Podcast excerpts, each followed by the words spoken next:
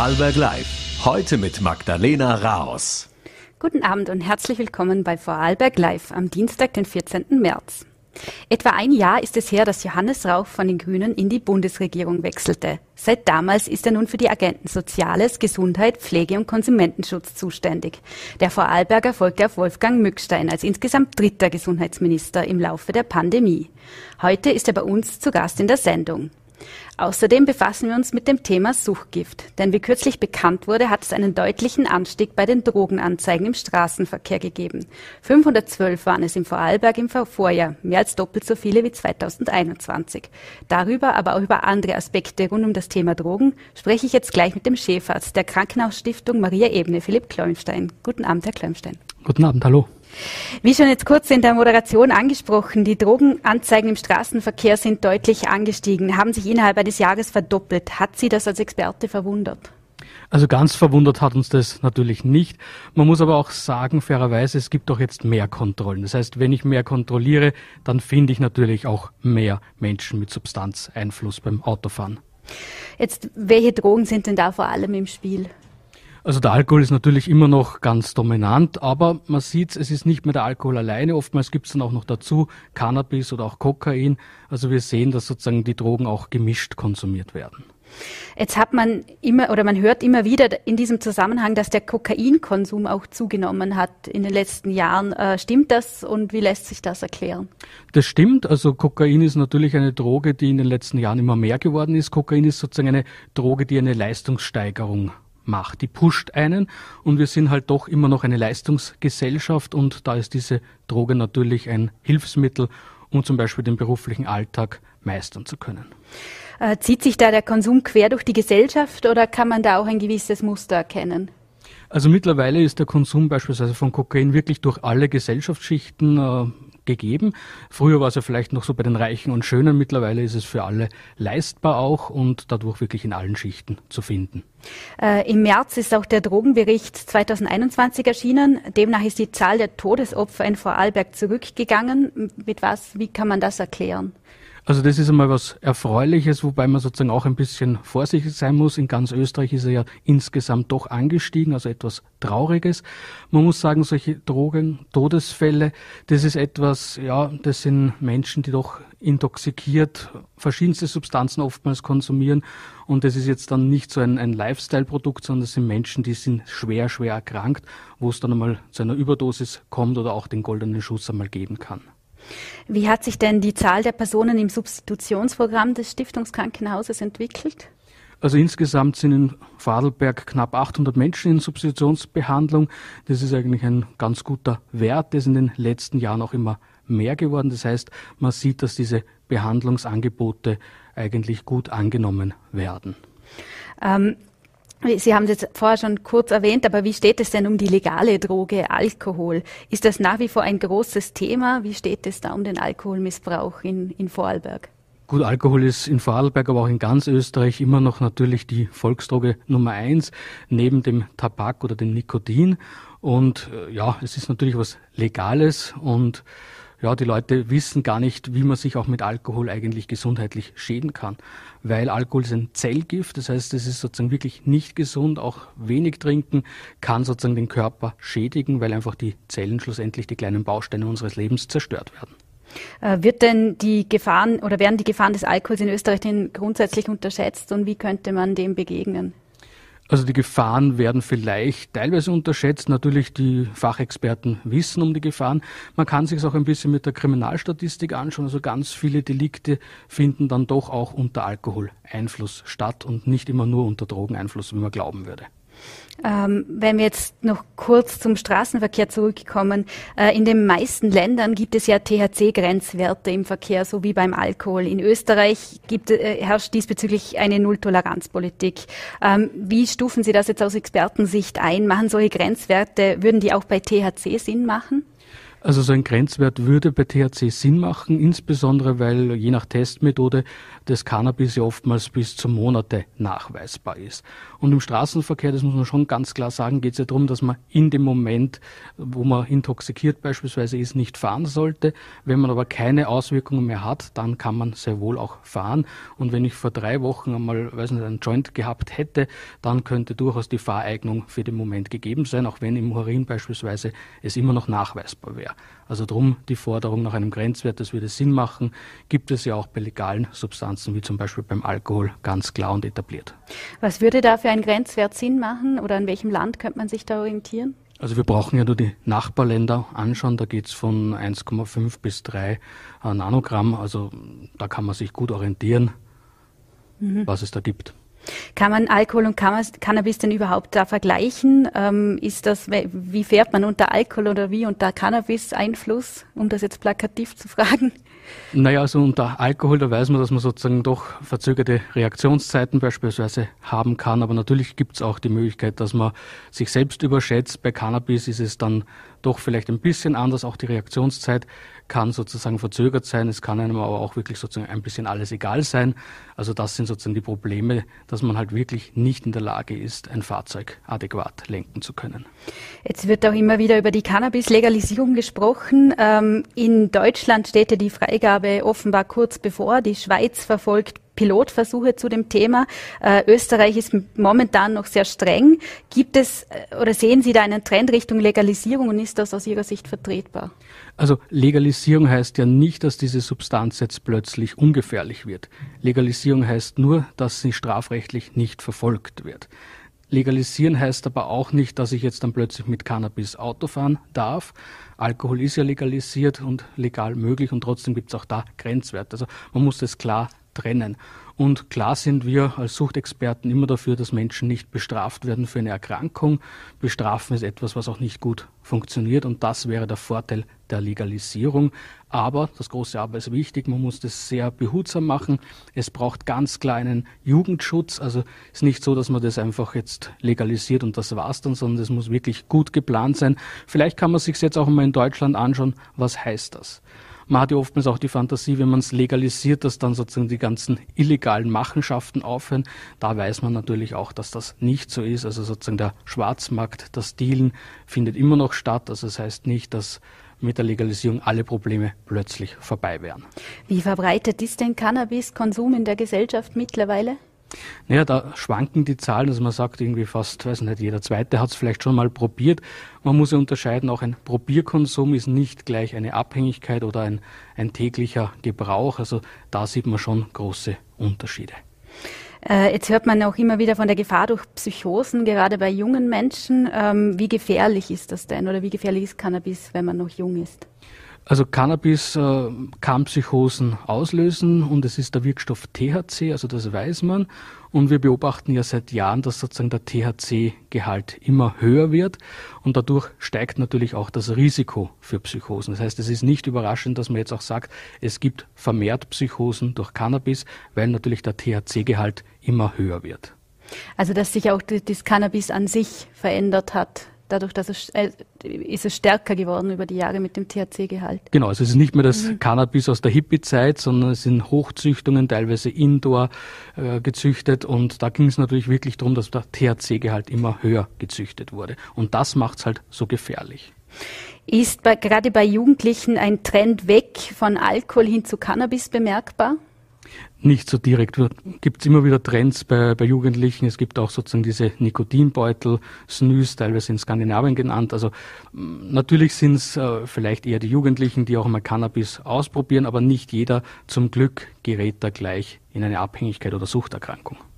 Jetzt möchte ich noch abschließend das Thema Tabakkonsum noch kurz äh, anreißen. Gerade bei jungen Menschen haben da, zeigen da die Verbote Wirkung. Nimmt das ab oder wie, wie ist da die Entwicklung?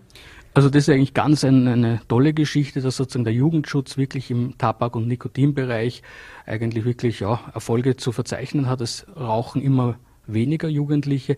Und wenn man früher mal denkt, vor weiß nicht 20 Jahren, ein Schulhof, da hat man noch rauchen dürfen, heute darf man das nicht mehr. Das zeigt natürlich Wirkung. Mhm. Eine gute Nachricht zu Ende. äh, am Ende, Herr Klaumstein, vielen Dank für den Besuch im Studio. Danke für die Einladung. Ich freue mich nun, Gesundheits- und Sozialminister Johannes Rauch von den Grünen bei uns in der Sendung begrüßen zu dürfen. Es ist knapp ein Jahr her, dass der Vorarlberger aus der Landesregierung in den Bund wechselte. Diese Woche steht außerdem ein weiterer Jahrestag an. Der erste Lockdown jährt sich zum dritten Mal. Eine gute Gelegenheit also, um mit dem Minister zurückzublicken, aber auch aktuelle Gesundheitsthemen zu besprechen. Das Interview haben wir aus Zeitgründen vor der Sendung über Zoom aufgezeichnet. Schönen Abend. Herr Gesundheits- und Sozialminister Johannes Rauch. Schönen guten Abend. Beginnen wir gleich mit etwas sehr Aktuellem. Äh, Medienberichten zufolge steht der Mutter-Kind-Pass vor dem Aus. Die Ärztekammer droht damit, den Vertrag zu kündigen. Äh, morgen berät ja die Bundeskurie in Wien, wie es weitergeht. Wie dramatisch ist denn die Lage? Steht der Mutter-Kind-Pass tatsächlich vor dem Ende? Nein, das steht da nicht. Das äh, möchte ich sofort außer Streit stellen. Es gibt eine eigentlich abgeschlossene Verhandlung mit der Ärztekammer, also zwischen Ärztekammer und Sozialversicherung, um genau zu sein. Da ist es um die berechtigte Forderung gegangen, dass man die Leistungen, die abgegolten werden über den Mutter-Kind-Pass, die nie äh, an die Teuerung angepasst worden sind, valorisiert. Äh, das geschieht. Dafür werden 17 Millionen Euro in die Hand genommen. Das ist äh, im Grunde vereinbart zwischen Sozialversicherung und Ärztekammer. Äh, jetzt sagt die Ärztekammer aus mir nicht ganz nachvollziehbaren Gründen, sie haben sich verrechnet bei der Anpassung. Das ist jetzt noch Diskussionspunkt zwischen Sozialversicherung und Ärztekammer. Aber ich gehe nicht davon aus, dass das zu einer Vertragsaufkündigung führt. Die Ärztekammer fordert ja äh, eine Erhöhung um 78 Prozent. Mit dem Angebot des Bundes gehe sich nur 75 Prozent aus. Werden Sie da auch auf, wird der Bund da auf die Ärztekammer zugehen?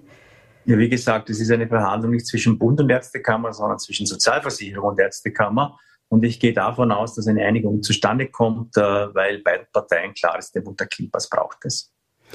Eine andere aktuelle Sache ist die Rede des Bundeskanzlers zur Zukunft der Nation. Äh, viele Beobachterinnen und Beobachter sahen in der Kanzlerrede viele Angriffe gegen die Grünen, etwa bei der äh, Forderung nach einer Halbierung an Sozialleistungen für Menschen, die weniger als fünf Jahre in Österreich leben. Wie stufen Sie denn diese Pläne ein? Wir sind zwei unterschiedliche Parteien mit unterschiedlichen Auffassungen. Das war immer so. Es gibt diese Diskussionen schon seit es die Bundesregierung gibt äh, zu unterschiedlichen Punkten. Äh, das war eine Rede, die Bundeskanzler Lehammer als Parteivorsitzender gehalten hat, äh, äh nicht als Chef der, Regierungs, der, der Regierungskoalition. Äh, und wir haben uns ja da auch klar geäußert dazu, dass wir in einzelnen Punkten da komplett unterschiedlicher Meinung sind. Äh, ich habe zum Beispiel gesagt, für eine Halbierung der Sozialleistungen stehen wir nicht zur Verfügung. Äh, oder Werner Kogler hat auch gemeint, es geht ja nicht darum, jetzt irgendjemand nur das Auto zu verbieten. Das ist vollkommen eine vollkommen Irrmeinung sondern einfach in die Zukunft zu blicken, was die Technologien angeht. Und es ist ja mittlerweile die deutsche Automobilindustrie, die Klarheit verlangt und sagt, äh, okay, das mit dem Verbrenner geht zu Ende. Wir setzen auf Elektromobilität. Da ist unsere Zukunft zu Hause und in diese Richtung wird es gehen. Sie haben es ja jetzt erwähnt, also Verbrennungsmotor, an dem die ÖVP festhalten will, dann die, diese Halbierung der Sozialleistungen.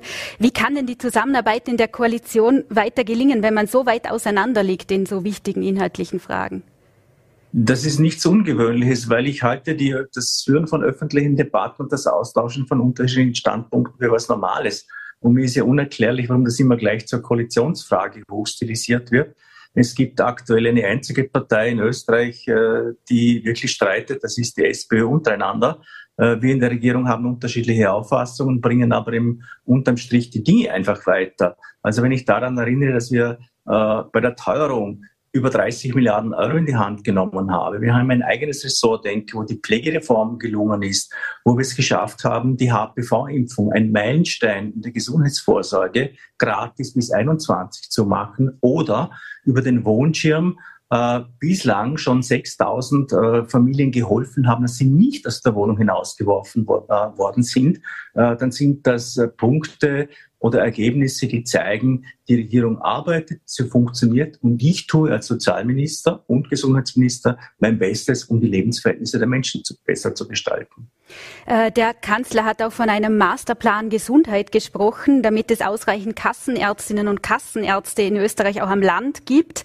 Äh, insgesamt 800 zusätzliche. Wie soll das denn funktionieren? Haben Sie da auch schon äh, mit dem Kanzler das Gespräch gesucht? Zum Beispiel will er ja auch eine Berufspflicht für Medizinabsolventen. Da dürften die Grünen ja auch dagegen sein. Also mein Masterplan Gesundheit besteht unter anderem darin, dass ich das Primärversorgungsgesetz auf den Weg gebracht habe. Was heißt das? Die Einrichtung von Primärversorgungseinrichtungen, also wo mehrere Ärztinnen, Ärzte und auch andere Berufsgruppen, Pflegerinnen oder Pfleger oder auch eine Physiotherapeutin oder ein Sozialarbeiter in einer Gemeinschaftsordination sozusagen zusammenarbeiten. Das heißt, die Urlaubsvertretungen sind klar, die Öffnungszeiten sind länger, man muss nicht in der Telefonschleife warten, bis man einen Termin bekommt. Lauter Vorteile für Patientinnen und Patienten. Das ist mein Zugang.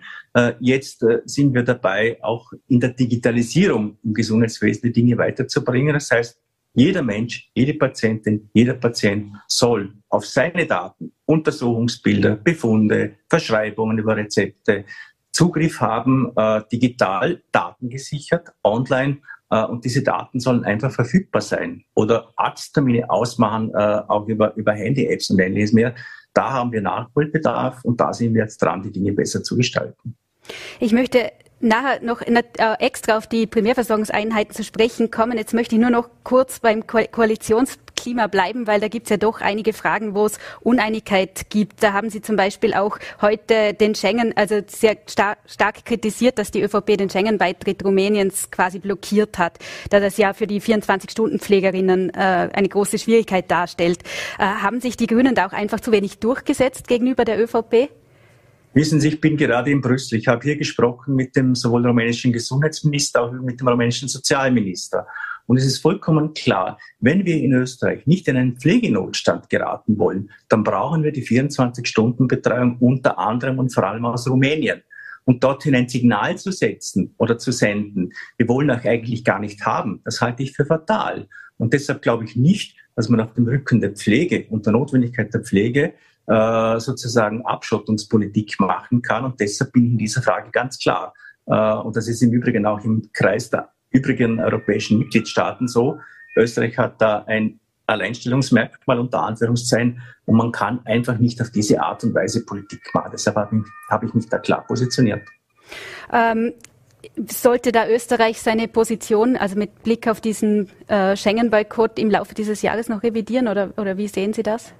Ja, das denke ich, dass das notwendig ist und dazu finden auch Gespräche statt auf der Ebene Kanzler und Vizekanzler. Äh, auch im Kreise der europäischen Außenminister wird das diskutiert und es ist schon notwendig, zu, zu gemeinsamen europäischen Politiken zu kommen. Weil ich sage Ihnen eines, die Erfahrung, je länger, je mehr ist einfach als kleines Österreich können wir alleine gar nichts durchsetzen. Wir haben jetzt in Brüssel darüber gesprochen, wie kann es gelingen, die Versorgungslage mit Medikamenten langfristig sicherzustellen. Da sind wir auf eine gemeinsame europäische Beschaffung angewiesen. Österreich ist außerstande, als kleines Land mit 10 Millionen Einwohnerinnen und Einwohnern, die Verträge mit den großen Pharmaunternehmen so zu verhandeln, dass wir gescheite Preise bekommen. Das ist schlicht europäische Realität und ohne eine europäische Grundsolidarität werden wir die Dinge nicht hinbekommen. Viele Menschen in Österreich leiden derzeit stark unter der Teuerung. Besonders die hohen Lebensmittelpreise sind derzeit ein großes Thema. Da haben jetzt andere Länder andere Maßnahmen wie Österreich gesetzt. Zum Beispiel wird auch immer wieder Spanien genannt oder auch Frankreich, die Arten von Preisbremsen beziehungsweise Kontrollen eingeführt haben. Sollte Österreich diesem Beispiel da folgen? Ich habe mit den Spaniern gesprochen, auch am Rande der Konferenz. Äh, die haben einen anderen Zugang, die haben aber auch andere Einkommensentwicklungen. Da muss man sich schon die Gesamtsituation anschauen. Und ich glaube, dass wir in Österreich äh, mit dem Geld, das wir in die Hand genommen haben, also eine durchschnittliche Pensionistin 1600 Euro äh, über die zwei Jahre erhalten hat, äh, sehr gut gefahren sind. Dass wir jetzt mit der Mietpreisbremse und der Strompreisbremse, Mietpreisbremse verhandeln wir gerade noch, mit der Strompreisbremse äh, Instrumente haben, wo es wirklich gelingt, auch bremsend einzugreifen. Äh, auch da äh, gemeinsames europäisches Thema. Wie kann es gelingen, Märkte, die außer Rand und Band geraten sind, Stichwort Strommärkte, Stichwort äh, Gasmärkte, äh, so regulieren und so in den Griff bekommen, dass auf lange Sicht die Preisgestaltung verträglich ist. Und das ist das Hauptthema, wie kann es gelingen, auszusteigen aus den Abhängigkeiten der fossilen Energien, weil da hängen wir sonst immer am Gängelband, äh, sei es von Putin oder anderen fragwürdigen äh, Staaten. Sie haben die Mietpreisbremse schon angesprochen. Äh, da wurde darüber diskutiert bisher ohne Erfolg. Ähm, ist die Mietpreisbremse denn gestorben oder wie sieht das jetzt aus? Geht sich das überhaupt noch aus? Ja, das geht sich noch aus. Und wie gesagt, da sind da täglichen Verhandlungen. Mir ist es ein ganz großes persönliches Anliegen, weil ich einfach glaube, dass in Österreich niemand in die Lage kommen darf, seine Miete nicht mehr bezahlen zu können oder sich entscheiden zu müssen, zahle ich jetzt die Miete oder gehe ich einkaufen. Das kann es einfach nicht sein. Es ist Aufgabe des Sozialstaates, das abzusichern äh, und dafür kämpfe ich als Sozialminister, Sie so wollen, jeden Tag. Könnte das dann auch ein größeres Paket sein, wie die ÖVP ja auch gefordert hat, das jetzt nicht nur die Richtwertmieten umfasst? Äh, wir müssen am Wohnungsmarkt insgesamt uns überlegen, wie wir Dinge gestalten. Also es ist ja auch die Rede davon gewesen, die Wohnbauförderung wieder stärker an den Wohnbauzweck zu binden, halte ich für einen guten Vorschlag. Äh, aber mir geht es jetzt, jetzt einmal darum, sehr rasch die Mietpreisbremse hinzubekommen. Das ist wichtig, auch als Signal an die Menschen. Wir lassen euch nicht im Stich, wir lassen euch nicht hängen mit dieser Teuerungssituation, sondern tun alles, um das auch abzufedern. Sie waren der dritte Gesundheitsminister im Laufe der Pandemie. Ähm, die Impfpflicht hatte nur ein kurzes Bestehen. Unter Ihnen wurde sie schließlich dann kassiert. Äh, viele sagen, Impfpflicht und der sogenannte Lockdown für Ungeimpfte hätten die Gesellschaft gespaltet. Wie blicken Sie darauf zurück? Waren das die größten Fehler, die passiert sind?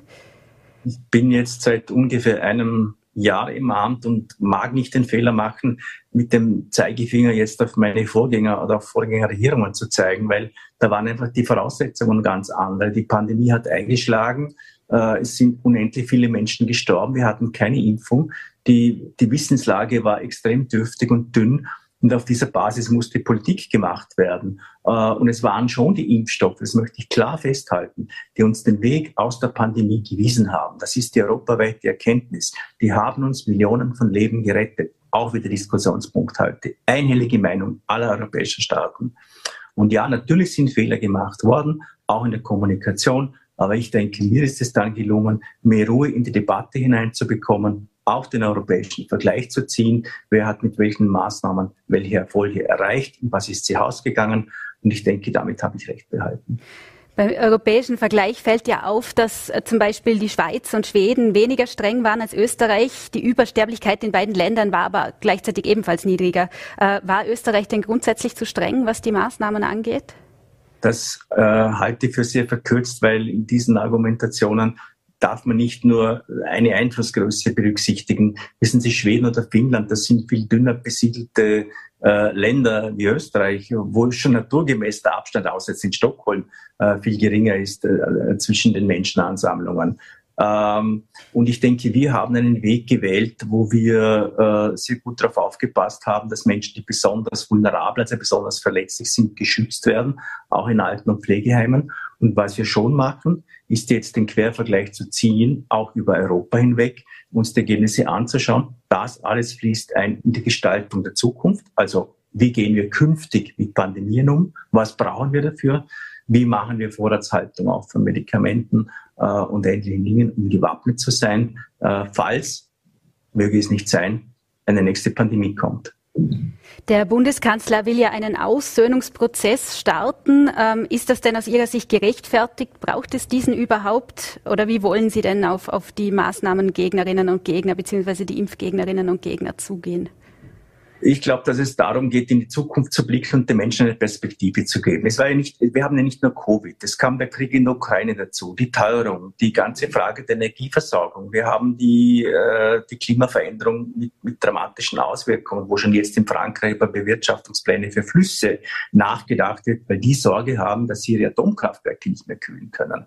Also ganz große Fragen auch und man muss ja den Menschen auch das Gefühl geben, nach vorne orientiert eine Perspektive zu bieten und sowas wie auch äh, Zukunft aufzumachen. Wenn ich an meine beiden Enkelkinder denke, dann geht es mir darum, dass die auch ein Leben haben können und haben sollen, äh, wo sie noch gestalten können und nicht äh, eingehend sind dann äh, in, in, in lauter Krisennotwendigkeiten. Das ist mein Zugang, darum geht's. Wenn wir aus der Vergangenheit lernen, und das tun wir, dann machen wir es so, dass wir es einfließen lassen in die Planungen, Pandemieplan, Epidemiegesetz neu. Äh, und ansonsten arbeiten wir daran, Österreich zukunftssicher zu machen, sowohl ökologisch, was die Klimaveränderung angeht, als auch sozial Das ist mir ein Anliegen. Jetzt wechseln wir nochmal das Thema. Ähm, Sie haben es schon kurz angesprochen, die Pläne zu den Primärversorgungseinheiten. Da haben Sie auch die Ärztekammer stark kritisiert, haben Sie praktisch als Blockierer bezeichnet. Warum legen Sie sich denn auch hier mit der Kammer an? Bei einem mehrmonatigen Engpass verliert sie jetzt ja auch das Vetorecht weil ich der Auffassung bin, dass ein Jahr Diskussion irgendwann genug ist äh, und dann auch Nägel mit Köpfen gemacht werden muss. Äh, und ich Anwalt der Patientinnen und Patienten bin. Mir geht es einfach darum, dass die Versorgung in Österreich für alle äh, mit einer guten Medizin äh, wohnortnahe, ohne lange Wartezeiten, in guter Qualität gewährleistet ist und dass man zum Arzt gehen kann mit der E-Card und nicht die Kreditkarte dafür braucht. Äh, das wäre die Fortsetzung von zwei Klassenmedizinmodellen. Dafür bin ich nicht zu haben. Und deshalb glaube ich, dass Primärversorgungszentren auch für Vorarlberg eine gute Lösung sind. Der Vorarlberger Ärztekammerpräsident Burkhard Waller hat gesagt, äh, wenn die Primärversorgungszentren stark priorisiert werden, dann geht das zulasten der dezentralen Versorgung über Einzelverträge. Äh, ist das aus Ihrer Sicht denn keine Gefahr? Nein, das halte ich für völlig überzeichnet. Ich glaube, dass die Primärversorgungseinrichtungen äh, eine große Zukunft haben, weil dort einfach gewährleistet ist, dass die Erreichbarkeit da ist, die Urlaubsvertretung gewährleistet ist und Ärztinnen und Ärzte ja auch viel lieber in einem Team arbeiten, äh, sich abstützen können, gegenseitig vertreten können, die Meinungsbildung über Befunde austauschen können und ähnliches mehr. Äh, es führt zu mehr Qualität und mehr Versorgungssicherheit. Die Bundesregierung hat vor kurzem auch gerade einen Gesetzesentwurf zur Pflegelehre in Begutachtung gegeben. Das ist ja Teil der Pflegereform. Ähm, was erhoffen Sie sich von der Pflegelehre und wird es da auch weitere Maßnahmen brauchen, um dem Pflegemangel zu, bege bege äh, zu begegnen? Pardon. Ja, da ist der Vorarlberger Vorreiterland, das muss man sagen, weil der Erfinder oder der Vater der Pflegelehre im Vorarlberg ist eigentlich Günter Lampert. Der hat sich sein ganzes politisches Leben lang dafür eingesetzt, auf Erfahrungen, die in der Schweiz gemacht worden sind. Und ich halte es einfach für einen guten Zugang, Menschen in möglichst jungem Alter heranzuführen. Und da geht es nicht darum, dass die dann gleich Intensivpflege machen müssen, aber den Beruf heranzuführen und, und junge Menschen dafür zu gewinnen. Und ich habe mir selbst ein Bild gemacht davon im Antoniushaus in Feldkirch, wo junge Menschen in einem Pilotversuch das machen. Die sind begeistert davon, die machen das gerne und die sagen, das ist ein wunderbarer Beruf und die Möglichkeit, diese Lehre zu machen, die ist einfach fantastisch. Vergangenes Jahr waren Sie zuversichtlich, dass der 2022 und 2023 fixierte Gehaltszuschuss für Pflege, Pflegekräfte auch darüber hinaus dauerhaft implementiert werden könnte. Wie sieht es denn da aus momentan? Das ist Bestandteil der Finanzausgleichsverhandlungen, die wir gerade führen äh, zwischen Bund und Ländern. Und da bin ich tatsächlich zuversichtlich, dass es gelingen kann, das dauerhaft über den Finanzausgleich zu verankern.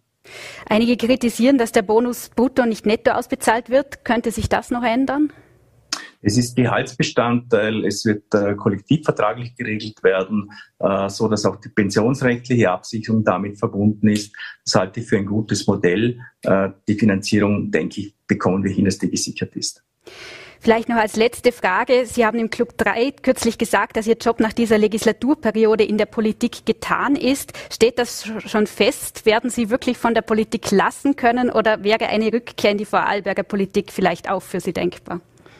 Mein Leben wird immer politisch bleiben, wenn das die Frage ist. Äh, aber ein politisches Amt strebe ich nicht mehr an und auch nicht die Rückkehr in die Landespolitik. Herr Gesundheitsminister, herzlichen Dank für das Gespräch und liebe Grüße Danke, aus Schwarzach. Danke auch. Dankeschön. Das war das Interview mit Johannes Rauch, das wir aus Zeitgründen vor der Sendung aufgezeichnet haben. Damit sind wir auch schon am Ende unserer heutigen Sendung angelangt. Danke, dass Sie mit dabei waren. Wir hoffen, dass Sie auch morgen wieder einschalten. Sie finden uns wie gehabt auf Voller TV, NRT und Ländle TV. Haben Sie noch einen angenehmen Abend. Machen Sie es gut. Auf Wiedersehen.